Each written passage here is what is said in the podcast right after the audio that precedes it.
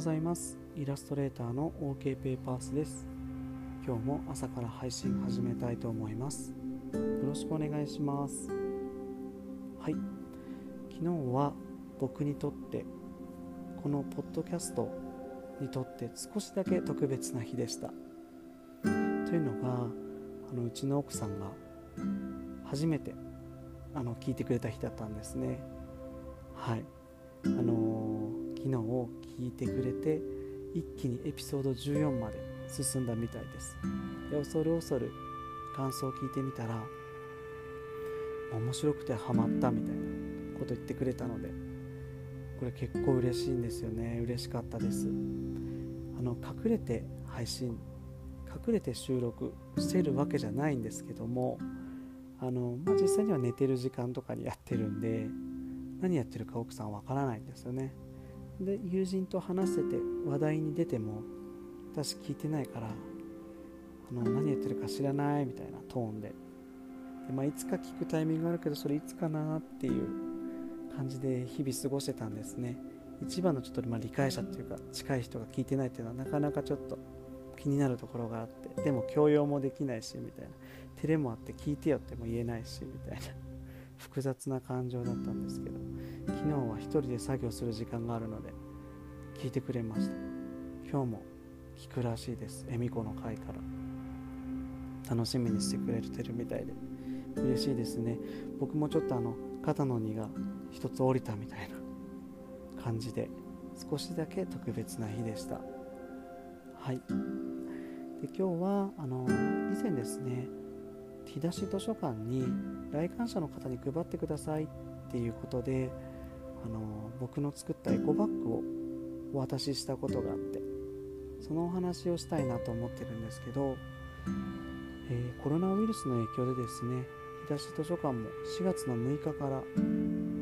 館内貸し出しを中止してて、まあ、実質上休館ですねしてまして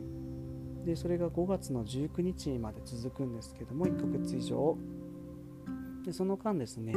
あの司書の方々も予約本っていうのを考えたり、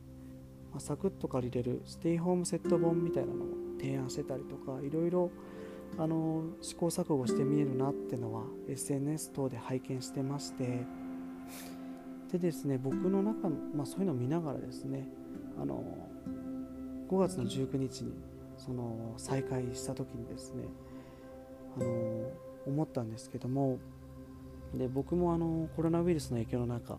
あ、自粛ムードの中でですね自分に何ができるかな何かできることないかなってずっと考えてたんですけどもでも募金はちょっと違うし額もそんな大きくないしとか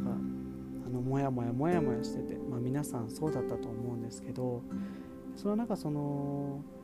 館内貸し出し再開とか見た時にですねあそうだと思ってちょっとそれをヒントにさせてもらってまあ、僕の自身のお仕事がイラストレーターって歌ってますので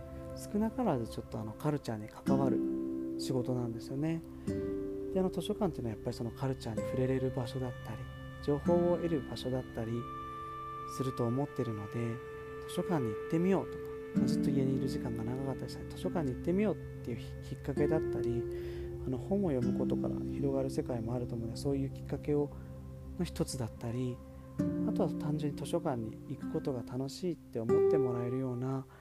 ことができたらなと思って本のレンタル用貸し出し用に使うエコバッグっていうのを作って渡せ渡しさせてもらいました。納品させてもらいました。はい。であのエコバッグ自体はですねあの今回のトップ画像にもあるあのイラストの書いてあるものなんですけどこれあのシルクスクリーンっていう手法を用いてプリントしてましてでこの部分でちょっと手伝ってくれたのがあの高山で活動しているティンジワークスっていう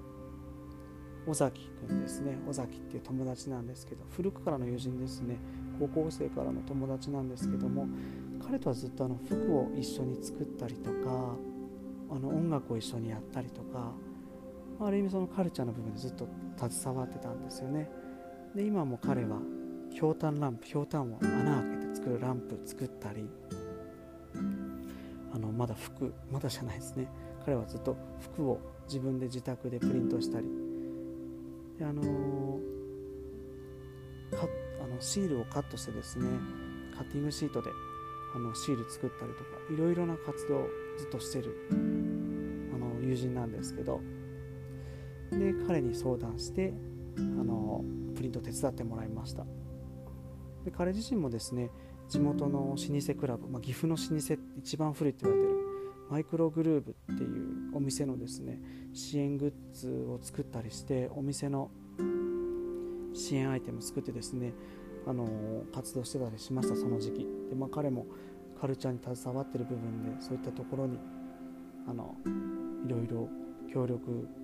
まあ、注力してるんだなっていうのを見て嬉しく思ったのを覚えています。でですねそれで作ったエコバッグ作っあのを持ってまあ日出し図書館に行ったんですけど事前に連絡しようかなと思ったんですけどちょっと断られることも視野に入ってたので、まあ、ちょっともう恐る恐るですね段ボール抱えて図書館に持ってきました。であのー、まあ、ちょっとそんな箱持ってくるんでちょっと驚かせてしまった部分もあると思うんですけどあの司書の方や館長さんに事情を説明して手紙もですねこういった思いで作ったエコバッグですっていうのを添えてですねあの皆さんいつもありがとうございますって感謝の気持ちを込めて渡してきました。であのまあちょっとあの一旦受け取らせてくださいってことで受け取ってくださってちょっと配れるか配れないかは相談しますって話だったのででその後配布してもらったんですね。受け取ってくださった後配布してくださいました。あの柔軟な対応してくださって本当にありがとうございます。あの本当に断られるかなっていうのは半分ぐらいあったんですね。その後のことも考えてました。あの断られたら別のちょっと本屋さんに持ってってみようかなとか視野に入れた上でやってたのでそこで配っていただいてすごい嬉しかったのと SNS にもですね載せてくださったりしてでありがたいことに数日で亡くなったそうです、うん、嬉しかったですね。僕自身は図書館でこんなのやってますよってあんまやってる期間はあのやらしあの歌わないようにしてた言わないようにしてたんでそれが数日でなくなったっていうのははいあの嬉しいですね。誰かの生活の一部に僕のエコバッグがあるんだなって想像するだけで嬉しく思います。はい。